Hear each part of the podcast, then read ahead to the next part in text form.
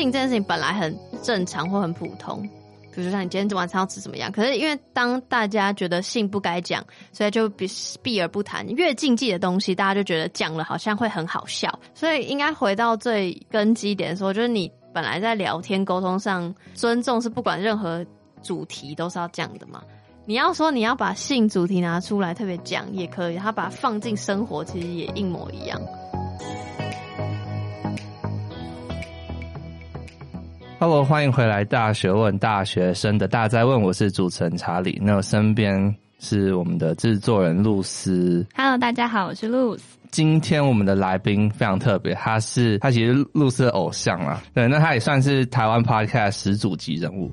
对，那我们就欢迎来自 Sex Chat 谈性说爱的杨。Hello，大家好，我是 Chat 谈性说爱的杨。但我要澄清一下，我不是始祖级，真的，我是一九年四月才开始，但已经有人做超过十年，所以就是那应该不是始祖啦，可能是第二代，没有？可以，可以。那我要介绍一下杨，就是谈性说爱是一个不对啊？为什么要我介绍？我觉得可以让杨自、哦、自己介绍一下谈性说爱这个节目。嗯嗯嗯。这个节目原先是想要记录我学习性的过程，然后现在其实也是还是，然后内容有就是各式各样跟性有关的，有访谈类型的，也有闲聊类型的，或是跟观众互动的等等，这样。嗯，很有趣。我我很好奇，就是当初为什么会以性为主题当做你的 podcast 主题？嗯，因为当时其实并没有要这样，就是一个误打误撞，就是本来只是想要闲聊，然后后来，呃，我一开始找的 co-host Walker，他就跟我说，他觉得我的个性是闲聊就不会更新的人。也对，他很了解我，觉得我可能就会懒，想说那就直接聊天就好，不需要特别录下来。嗯、因为以前就是向往想要录下来那种姐妹聊天这样，嗯、但是他说的对，所以我就想说，那我要找一个主题，可是要什么主题呢？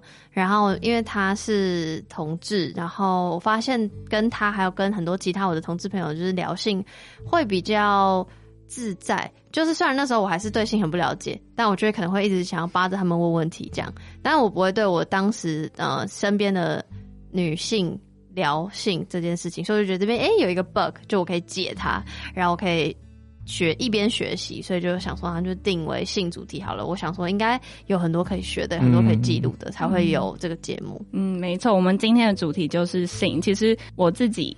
在近期内，就是也开始开发这个领域，然后去思考很多东西，然后所以才会接触到嗯 Sex Chat 这个节目，然后对，所以我们今天就会了解一下杨是怎么样开始这个节目，然后为什么谈性，然后以及后面也会帮大家解惑一下很多大学生的疑虑，尽量我加油。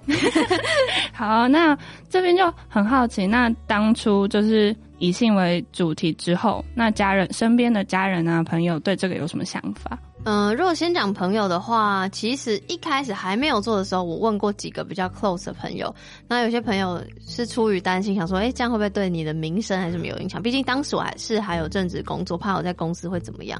但是我就是一个想做就做，所以我其实问他们也是问 问开心的，所以后来还是做。然后当然我一做的，我身边的朋友都非常非常支持。就是不会特别说什么，只是觉得哦，好酷好酷哦。家人的话是因为我跟家里的沟通本来就不算多，就蛮被动的。就除非他们问我，不然我不会主动讲。可是有一件事情是因为我是一个很直接的人，然后我也很懒得说谎，所以我的所有社群账号都是打开的。就我没有觉得不能看或干嘛。以前小时候可能会脸书爸妈加我，可能就会诶赶快封锁。但是后来我就全部都打开了，所以他们其实知道。我的节目也有追踪我的节目的 IG，、嗯、所以就是其实他们知道我在干嘛，但是毕竟我们还是有年代上的差异，还是有一些代沟，所以我们还没有进步到就是可以在餐桌上对谈这种。嗯，我觉得真的有代沟哎，像我跟我父母对性的观念就是会有代沟，然后如果跟他们聊的话就会吵起来，这样就很多事都会、嗯、我的观念就会跟他们差。真的是天差地远，这样子，嗯，就需要花时间啦。嗯、如果其实愿意沟通的人，一定还是有解决办法，就是花时间。嗯，但就是毕竟家家有本难念的经，所以就是你愿不愿意花这个时间处理这些事情？嗯、那可能现在的现阶段的我，就是是一个尚未面对的课题，这样子。这里就想问下一个，就是呃。最一开始接触性是什么时候？或者说，就整个性教育的过程大概是怎么样？如果是就是知道性这个词，就是觉得哎、欸，是情欲，原来是这样，原来是不止身体，就是来、like、器官这种的话，可能是。Maybe 国高中开始使用网络的时候，那时候就是很复古，就是只有一段时间才能用网络，就家里还要拨接，有没有？就是你不能上网太久。我知道你们很年轻，听不到，听不 听不太懂我在讲什么。但 anyway，以前以前的网络是要拨接电话，所以在上网的时候，你们家的电话就不会通。然后以前人又没有手机，所以就很需要互互相打电话。哎、，by the way，我以前小时候还会背我所有。要好的朋友家里的电话号码，嗯、现在都不，现在给谁理你的电话？对啊，然后呢，就是短暂的使用网络的时候，就会不小心，也不小心吗？我也不知道，就可能就搜寻到一些，就是比如说打个 A，然后就有很多 A 片这样。哦，对，但是看一下，都是哎，这什么东西？就又害怕又好奇，就你会有很多不一样的情绪，然后不知道那是什么。但就是那大那大概是第一次接触的感感受。学校的教育呢？学校教育其实我国中几乎没有，因为对我来说，我的那个年代，我一直讲这个年代，我的、那个、年龄。然后跟跟我跟我爸妈给我的教育，就是念书是唯一宗旨，所以我人生就一直在读书。我国中一直在读书，就都是读教科书。学校也会把什么音乐课什么挖沟都会。砍掉，就直接是自修什么的，所以国中其实基本上应该是没有什么健康教育，然后一直到高中，因为我自己个人觉得我很幸运，所以我们学校的的对，算就是建教老师是很好的老师，然后他有稍微提一下，是说要我们认识自己的身体，嗯，但那时候我只是觉得什么意思，就是我身体就我身，我我不懂那个认识的定义，对，所以。呃，算是开启了一点点开关，但是那时候的我还没有对于自己的身体有所好奇，因为那时候高中，那时候就是忙着玩社团或谈恋爱，你也不会特别想说要真的认识自己的身体这样子。嗯，对，我觉得的确在现在正规教育好像没有，就是性的存在好像有点别扭，在就是安插在这里面，就它不是一个，它不会是真的。像我以前记得，好像那种健康教育会有那种保险套带，但是其实。就就讲，就是会有点天外飞仙，突然哦，好，今天交保险套，但是其他的议题全部没有探索，所以你也不知道说这保险套其实要用在哪里。嗯，对，他也没有特别去解释，因为你解释的话，可能就会你知道，就是会比较呃别扭一点，所以大家就不会去解释，他就只会单纯说呃保险套，然后嗯，就安全性行为这个东西。就是比较是我我那个时候可能就是因为是女校，所以可能会教我们讲一些月经的事情啊，嗯、然后什么什么、哦、对，然后也会像你说的，就是比较是从安全性，比较是禁从禁止方面来教性教育，嗯、对对对，但是感觉是可以更主动一点讲，就是比如说讲身体自主权，讲更多的东西，但是我觉得。哎、欸，我也不知道，我也不知道你你们这个年代的，对对，是怎么样的课纲的？但我相信一零八课纲有更好，嗯、因为我看过一零八课纲的性教育或性别教育都是都有讲的比我那个年代还要深非常多。嗯、对，但是课纲归课纲，跟你实际学校老师到底会不会教，怎么教，那又是另外一回事。所以我只是、嗯、我的年代话就是讲就是懵懵懂懂。嗯嗯，对。不过我觉得整体人看起来是就是我们台湾的教育。呃，对于性方面，其实就是它没有到那么完整，整体也是不能没有那么完整，所以我们所有人在学习性这一块的时候，就会相对要从那种旁敲侧击，从其他管道去学习。那、嗯、那这时候就会有一些问题，像是你学习的观念是不是正确的，或者说要如何去学习要正确的观念，嗯、就是正规教育就算就没关系，但是至少我们在。呃，课外的时间是有办法学到正确的观念了。嗯哼，这也算是我觉得这一集我们可以主要去探索的一个一个方向，就是我们这些观念是大概是怎么样，怎么去探索这样。嗯，我也比较好奇是当初开始弹性的时候，会不会嗯、呃、遭到别人的侧目，就是或者是闲言闲语之类的。我真的觉得我特别幸运，因为我可能也是我的同温层或我的生活圈都是很好很好的人，所以。我在谈这个时候，大家对我的反应只是觉得“哎，好酷”这样而已，但不太会有闲言闲语。那就是从开始做节目以后到现在，你听了那么多故事，然后也访了很多专家，了解之后，你觉得性跟爱对你而言，从一开始到现在有什么不同吗？有什么样的转变？有很大不同，因为以前在还没有做节目的时候，性对我来说就是性行为本身，但是其实性这件事情它有太多太多层面可以讨论，所以节目才可以一直做下去，真开心。所以呢，嗯、就是它变得更广也更深了。就是除了它有很多议题可以讨论之外，性的重点不是，当然性行为本身也很重要，但是性行为之前的那些，比如说合意这件事情，这个概念也很重要。性行为之后，这些情情绪或情欲的流动，然后怎么表达互相的那些东西也很重要。嗯，然后意义上。这个之外，比如说还有性的不同形式、情感的不同形式，那都是我在做节目之后才真正认识的。就做节目之前，我可能听过，比如说，比如说啊、呃，开放式关系。以前很最早期，我知道这个单字是因为脸书有那个显示你的那个 relationship 的可以改啊。我不知道，嗯、我不知道你们有没有经历到那个年代，但就是那时候大家就疯 in an open relationship，对对对，大家都疯疯。嗯疯狂改那个状态，就说哦，in a relationship 或是 in an open relationship，然后大家就在那边半开玩笑。但其实那时候我只是知道，但没有深入了解。嗯、是到做节目之后，我才真的去查，然后去理解说，嗯、哦，所以那大概是什么样的样态。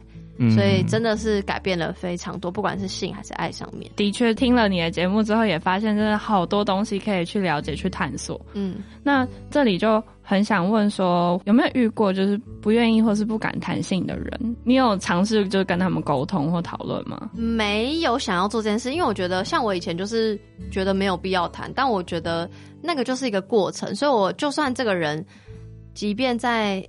知道我的节目也不见得要听，之后他也没有特别想要谈。我觉得那他就是那就是他的价值观，就是我不会特别想要主动的去改变一个人，这样有会讲有点奇怪。嗯、就是如果他不讲，我不会逼他要去讲，因为我觉得那就是他现在的状态。嗯，就 maybe 他到某一天突然有一个东西开关打开了，那他就会讲，或是他永远不打开。我其实觉得，虽然我当然会觉得说以我的立场会有点可惜，但是我也不想要逼迫每个人。觉得每个人都应该要跟我一样。对，我觉得，因为我跟露丝有自己讨论过，感觉好像大学生啊，男生跟女生会有同才压力，嗯，然后会去影响你对于是否弹性的这个状况。没错，没错。我也发了一个问题，是说，哎、嗯，大家会不会不敢承认自己是处女，或者是不是处女？这样、嗯？我觉得，如果是论这个。处男处女的话，就男生也比较可怜，就会一直说，哎哎哎，就是对啊，我不知道现在大学生是不是还这样了，抱歉哦，如果我诋毁了大学生，但就是同才压力一定是有的。我通常会聊天聊一聊，然后发现他也没有想要透露太多，那我就会就讲我自己的事，嗯，然后发现哎、欸，他也如果也没有想听，那我就换话题。就是其实沟通就这样，不管是什么主题，就是观察，搞不好他可能特别不想要聊，比如说财经的话题，我也不会硬要逼他聊，就是在。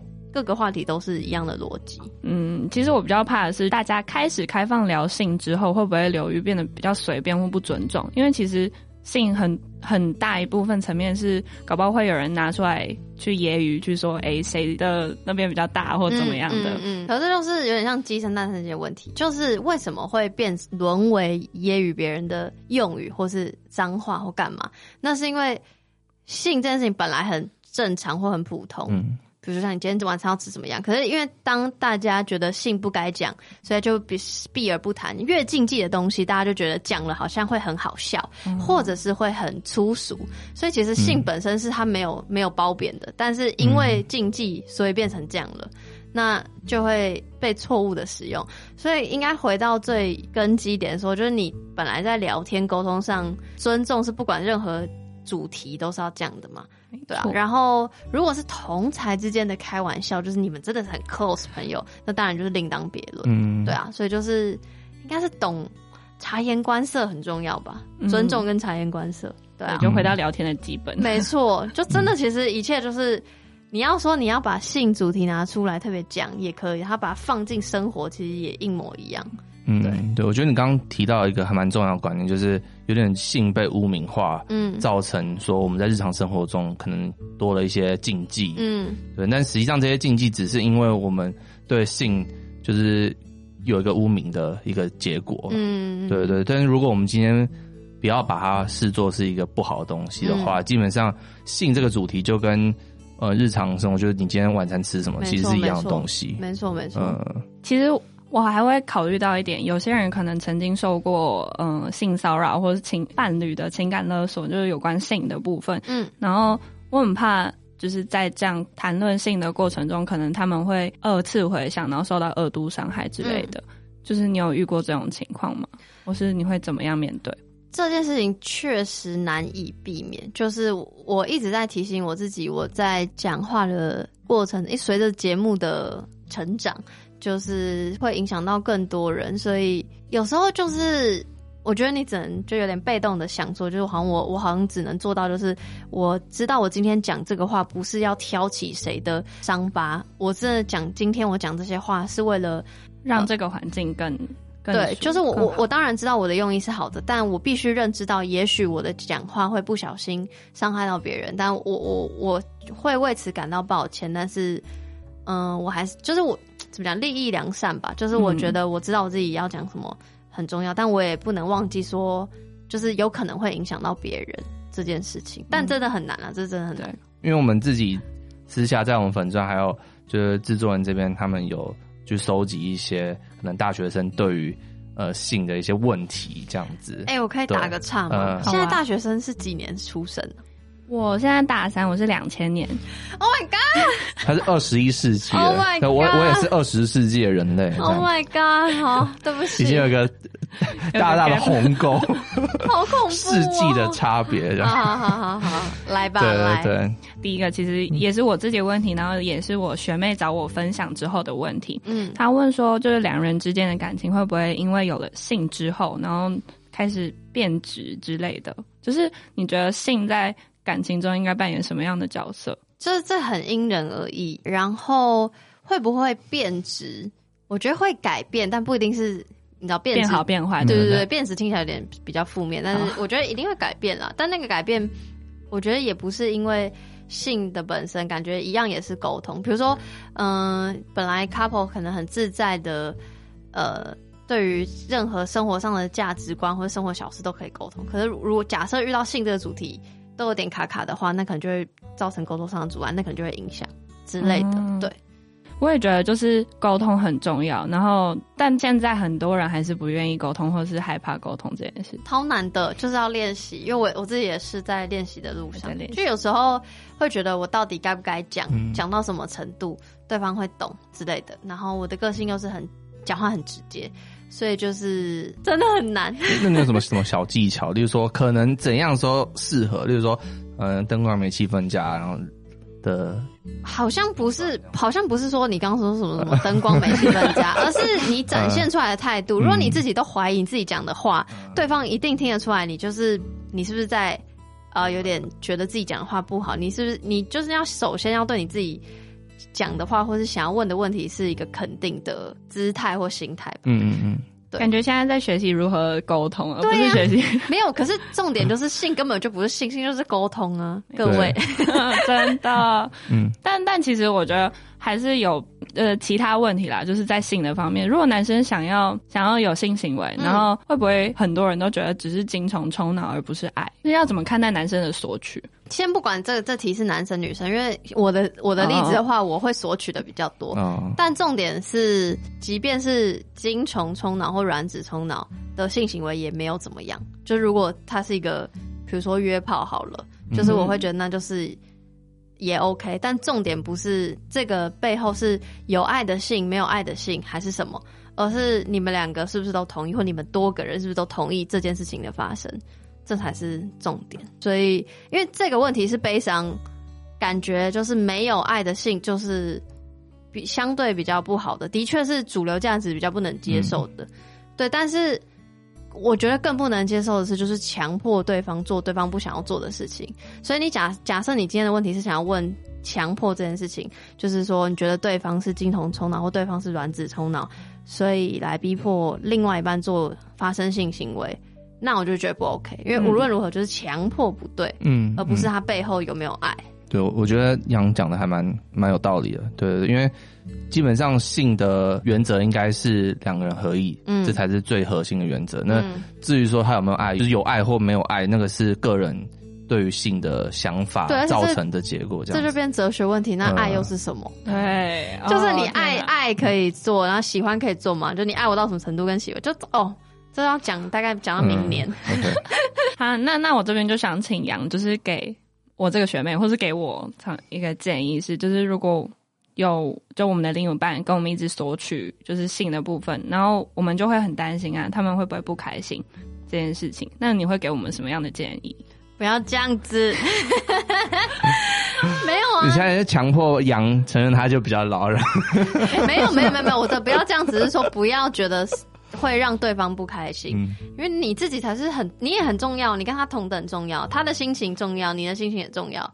所以，如果你觉得你让他不开心，你硬逼自己做，你自己也会不开心啊。而且，有任何一方不开心，那性爱一定不好。嗯，我觉得啦，我个人觉得，多为自己想一点，然后诚实、婉转的诚实。就比如说，你今天就是没有那个心情，干嘛干嘛干嘛，或是你觉得你可能只能做到什么程度，我觉得就跟他讲。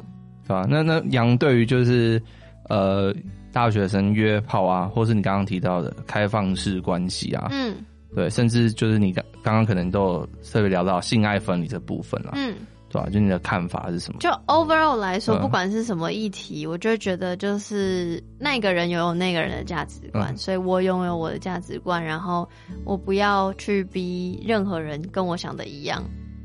就 OK 了，这样讲讲是很 vague。嗯，好，比如说约炮这件事情，嗯，然后约炮这件事情就是，我不，我并不一定觉得他是性爱分离的原因，是因为假设是我自己的 scenario，我可能需要对于这个对象有一定程度的喜欢，我才会我才会跟他约。哦，假设是我自己的状况，是，那就是约炮就跟任何性行为一样啊，就是我们两个都同意要做这件事情才会做。然后谁约炮或谁不约炮，我也不会因此去 judge 他说哦他。他很随便，或是他很无趣，不会，就是那就是他其中一个人生选择，就这样。然后开放式关系，那就是我后来才认识的一种新的情感的形式，对我来说是新的啦。它其实存在很久了。然后我是认同这种价值观，但我现在自知自己的能力还没有办法应付这样的关系，因为其实我认知里的开放式关系是需要大量的沟通。然后大家都知道沟通是一件很累人的事，尤其你跟一对一关系就沟通就够累了，然后你还要跟很多人沟通，我会觉得确实要花更多的心力。当然每个家庭可能每个家庭的规则不一样，但我我我会希望是有很很多的沟通。假设我要实践的话，嗯，所以我就觉得我现在还没有做好准备。嗯，我有听到你那集就是在讲开放式关系的节目，嗯，嗯，我觉得他们很有趣，是他们是三到四个人，然后是一个女生跟另外三个男生这样，嗯，觉得对，那是那个家庭，那还有很多不同的可能这样子，大家有兴趣的话可以去听听看耶，杨的节目，偷偷夜配。那这边查理是不是想问一下空间的部分？不是，不是我，我现在有种感觉，就是我觉得杨。超级成熟，然后我觉得我看一下我们的访纲，发现我们的问题都很小学生。没有没有可是重点是我也曾经经历过这些阶段，嗯，但是大家可以回去听我那个前 maybe 前十集，我的确还是有很多一直问问题的感觉，嗯、但这个没有不好。比如说那时候跟我的 co-host，然后他是呃生理男性，所以我就会问他说：“这所以你智慧是怎样怎样怎样？所以你是每天早上要是要。”叫什么？就问的很 detail，然后我就会一直很不理解，说奇怪那个情绪到底为什么要或为什么会？但是我现在就是已经，就是那个真的是一个过程，就是一个慢慢的，不是说我今天做了一集节目我就可以，我就可以 figure out 的东西。嗯、所以我真的可以理解，就会一直很好奇或者一直想要问问题的心情，因为我也曾经在那边，然后，然后，呃，我现在就是。很多问题我都会觉得是很，其实就是一个很简单的核心概念。但我同样的，我也没有觉得在在问问题的阶段就是不好的。我觉得这是最棒的阶段，就是你会一直觉得什么、嗯、怎么会这样子，一直会去思考。对对对对对对对，这个时候超棒。现在我就是一个空，没有吧？还在学习啦。对啊，我还在学习，但是就是很快就说哦，对啊，其实也不用多问，就是那样。所以反而就是越问越，你知道，访谈会越录越少，因为就觉得哦，我懂了，懂了，大概就那样了。对吧？那那这边问问一个还蛮酷的问题，好，对，希望就是比较成熟一点，就是说，呃，我觉得大学生，我觉得就是一个整体基本需求啊，就是应该大家会想尝试性行为这部分，但是大学它不没有个正规的性空间，也就是说，可能一般人大学生如果要尝试的话，必须到其他地方。那这边想要问说，你觉得大学里面要不要有这样的空间，或者是就是这个教育上是不是应该去鼓励？大家探索这方面的的东西，这样子，这个 idea 很酷哎，你很酷哎，嗯、我没有想过这件事情，因为他跟我提过，就是台大有整理出一个叫做性空间地图的东西，嗯、我觉得很有趣。嗯，嗯，但我的意思就是我我没有，我确实没有想过这件事，而且我我在刚才想，你刚才问问题的时候，我在想说，性空间的定义是什么？就是发生性关系的空间吗？发生性行为的空间吗？这样子，然后就好像那不就是？Everywhere 都可以吗？对，但是是吧？那个是你要有，就是怎么讲？就有胆量。对，你要够胆量。有些地方就不够隐蔽啊，你不能对吧？可是 我不知道怎么讲。羊羊尝试的地方都比较比较特殊，但是不是不是。Generally，我认为所谓性爱应该是有个隐蔽可以就是发生的这个空间。可是那这这这这就会有一个逻辑哦，就有一个 bug，就会觉得那是不是只能在所谓。校方或是正式规划的性空间里才能够发生性行为，就这件事情，我就冒一个问号，就是那会不会变成是另外一种限制？然后再者是倡导是可以，所以我觉得这是一个有趣的，可能是一个小计划。嗯、但它最终目的不是在于说大家就是只能在这里做什么事哦，而是就会觉得，比如说可能就是每个人或是每个地方不知道，就是都发，比如说保险套，就是强调安全性行为这件事情大于。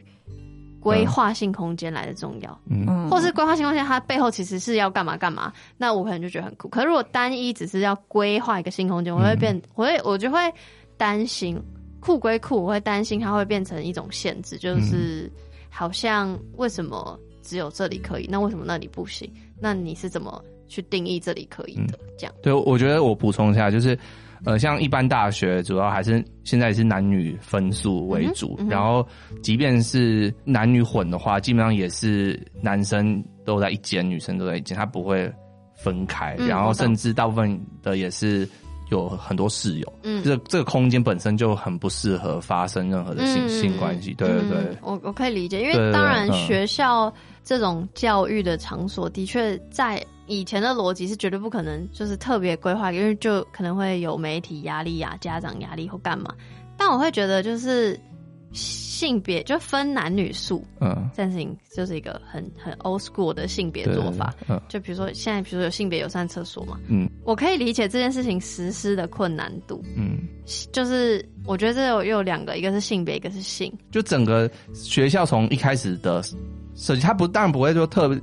特别说好，这边你们可以做爱，然后那边不能，他不会这样。但是这个宿舍规划或什么任何空间规划，它本身就非常非常不适合。嗯，对对对，我的意思应该是这样。但我又会不会又扯远？嗯、但我很好奇，就是其实其他地方，嗯、比如说 motel 或干嘛，那其实对我来说本来也不是规划成就是让你去发生性行为的地方。我我是这样想啦，哦、就我可能觉得他只是去休息休息，然后休息，那大家就是比如说家里可以发生性行为，可是我也没有说家。它是一个性空间，嗯、就是我会觉得空间应该是很多元的，嗯，然后性是一件很，比如说我哪里都可以吃饭，嗯，但是我当然知道那个是前提是在，当然不要妨害风化或干嘛，嗯，是在这些前提，就是尊各种尊重的前提下，我就会觉得刻意规划一个东西，好像我会想的更多，对对对，嗯、但我觉得这是一个很酷的企划，嗯，对。给你个赞，好，很有，呃，没有被问过这个问题，很酷，很酷，耶，yeah. 对吧？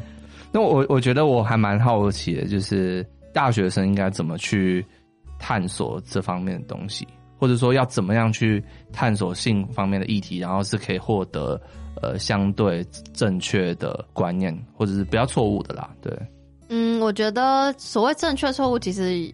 很难判定，我也不觉得我讲的都是对的，嗯，因为我觉得价值观这件事情本来就是很多元的，然后也不见得是大学生。你看，像我是做节目之后才开始学习，所以不管你是几岁，嗯、就是 even maybe 有高中生在听你们节目也说不定。然后其实应该也有高中生在听我的节目，对。然后我反而会觉得多接触各种管道就是好事，但这个好事代表你不会只有单一的渠道接收一个东西嘛，所以你就会认定它好像就是真理，嗯、但它不是，所以你应该是要收集各方资讯，嗯，得到很多很多资讯，你自己经过消化、吸收、理解，你想要抓呃 A 的这边一点点呃概念，B 的这边一点概念，然后组合成你你的世界、你的性观念。所以我觉得这样会是最好，就是你有很多来源，但是你的产出就是属于你自己的，这样才是不管是大学生或不是大学生，都是一个很好的学习。嗯那你可可以推荐给我们听众一些开始的地方？这样子，你觉得什么网站写的很好，或者说应该要去听你的节目之类的？不会，我觉得我真的就像我刚刚讲的、欸，就是现在大学生流应该流行什么低卡什么之类的吧？所以低卡上面就会有很多讨论，所以你就可以看到有各式各样不同的人。然后除了低卡之外，我的意思是，比如说假设这今天这个讨论有一个你有兴趣的词或议题或干嘛。现在网络这么方便，你就是去搜寻，那就啪一连串资料，中文的也好，英文的也好，或是你会其他语言，其他语言的资料也都会有。我就是真心觉得，就是有越多的吸收，嗯，你就会有自我判断，说哪一哪一个是你希望的，或者你认为好的，嗯，这样。OK，所以你意思说，我们先大量的吸收，大量的去去看，去探索，然后就会在心中慢慢去形塑出自己。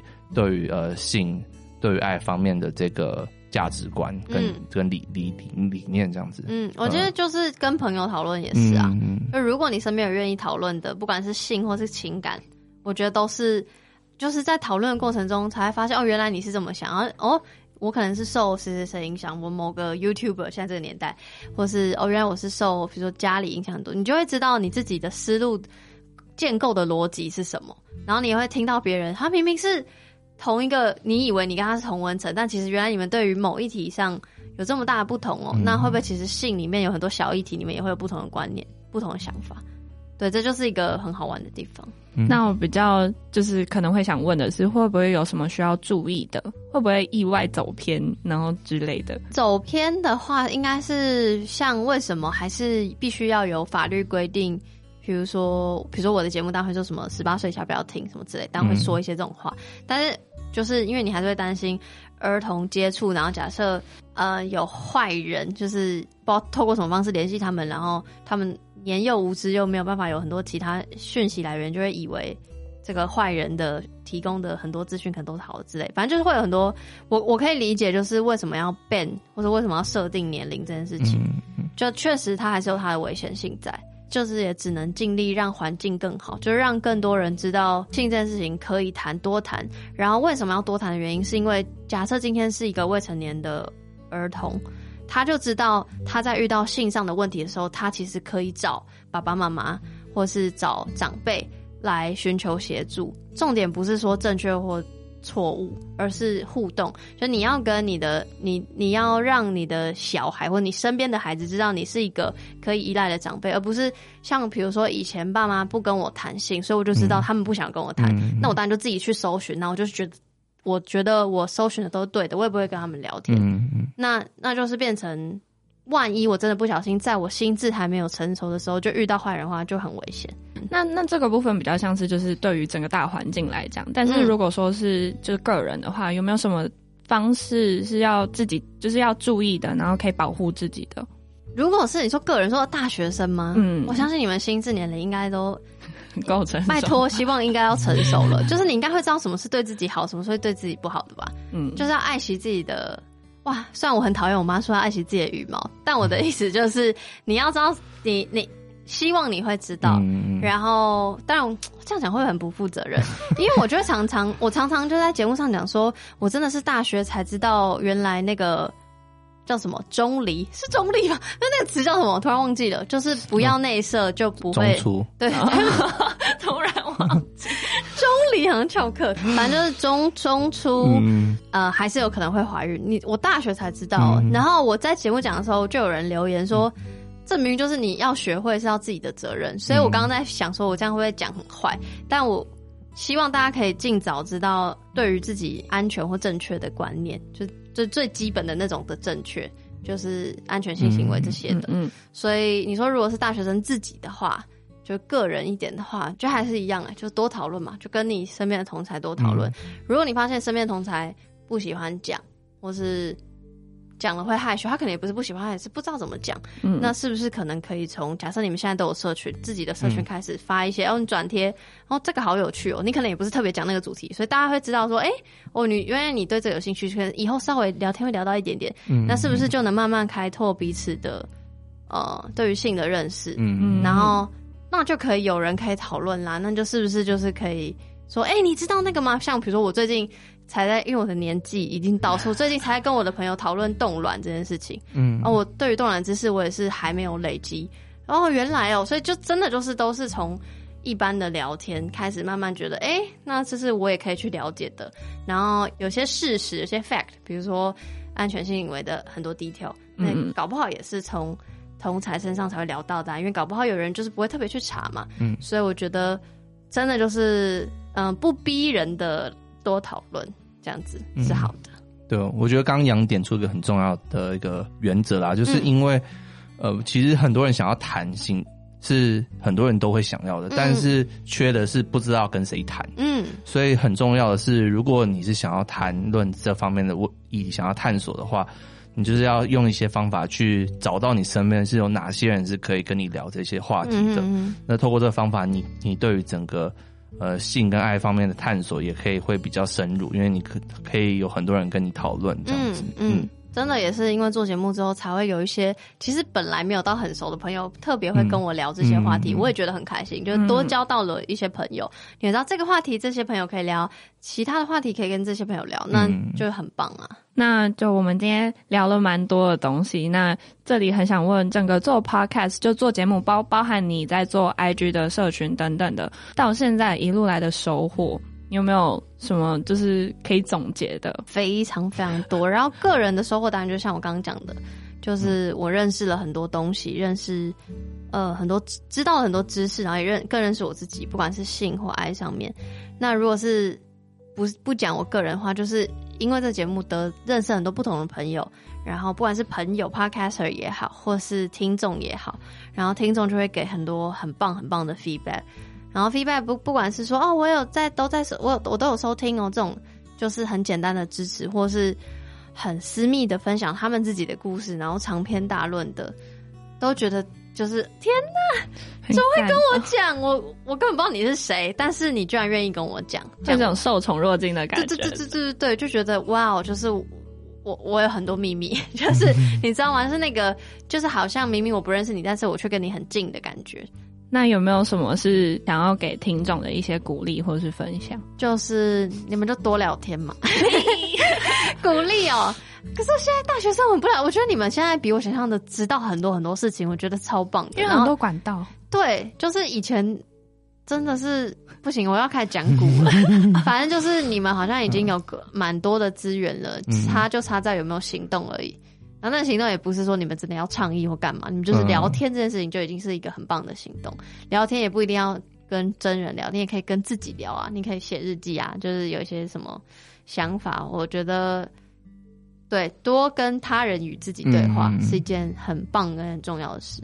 嗯，好啊，谢谢杨今天来到我们节目，我觉得我我收获非常多，尤其就是我像我准备这个访谈，我自己有去回去听杨的节目，然后恶补一下，但发现我后来发现其实很多我都听过了，对，只是是可能去年像 X File 那时候我其实都听过，但是我可能已经有点忘记里面讲什么，那我就再重新听一次，然后就。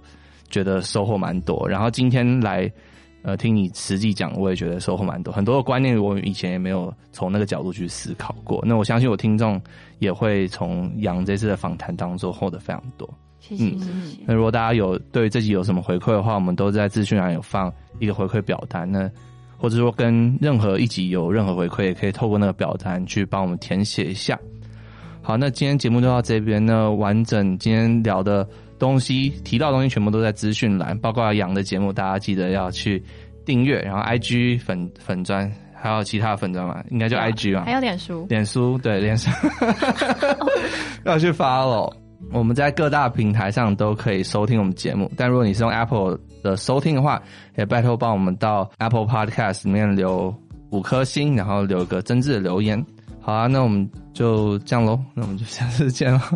还是杨还有什么想分享？没有没有，很棒，谢谢大家。哎，大家如果有任何问题，也可以私信我，嗯、我都会回。虽然会有点慢，但是我都会回。嗯，杨真的好棒哦，可恶。